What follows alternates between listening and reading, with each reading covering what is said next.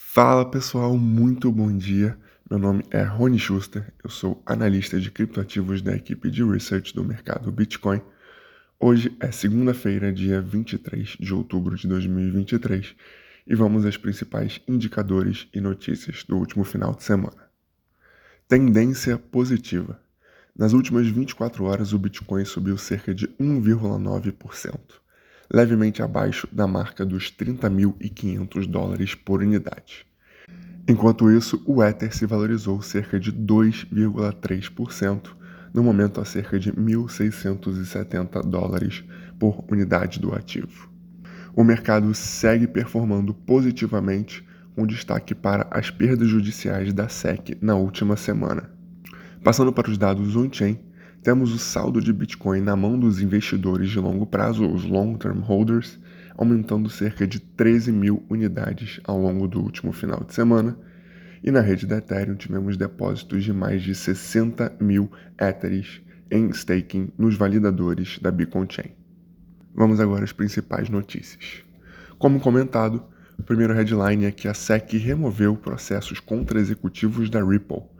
A Comissão de Valores Mobiliários americana, a SEC, removeu as acusações contra o CEO da Ripple, Brad Gerlinghaus, na última quinta-feira, tendo também removido as acusações contra o presidente executivo da companhia, Chris Larsen.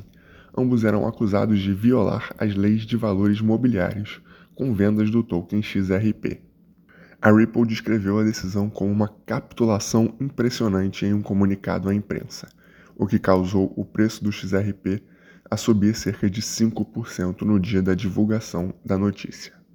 Em seguida, temos o anúncio da Circle lançando uma nova ferramenta Web3 chamada Gas Station. A Circle, emissora da stablecoin USDC, lançou na última quinta-feira, dia 19, uma atualização para sua wallet que permite aos comerciantes que ousarem pagarem pelas taxas de transação de seus clientes. De acordo com o um comunicado de imprensa, a nova função, chamada Gas Station, permite que as empresas subsidiem as taxas de gas dos usuários, que só se tornou possível devido à implementação da ERC 4337. Por final, temos a notícia de que a Câmara de Compensação Americana, DTCC, compra a Securrency e reforça sua aposta em blockchain.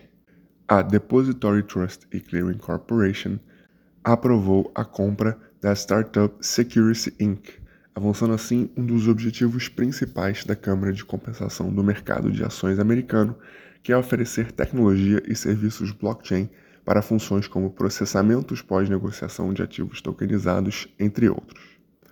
A DTCC está pagando cerca de 50 milhões de dólares pela Security na transação e a tecnologia da Security permitirá que a DTCC facilite a emissão de títulos para seus clientes. Essas foram as principais notícias do dia. Muito obrigado e até amanhã.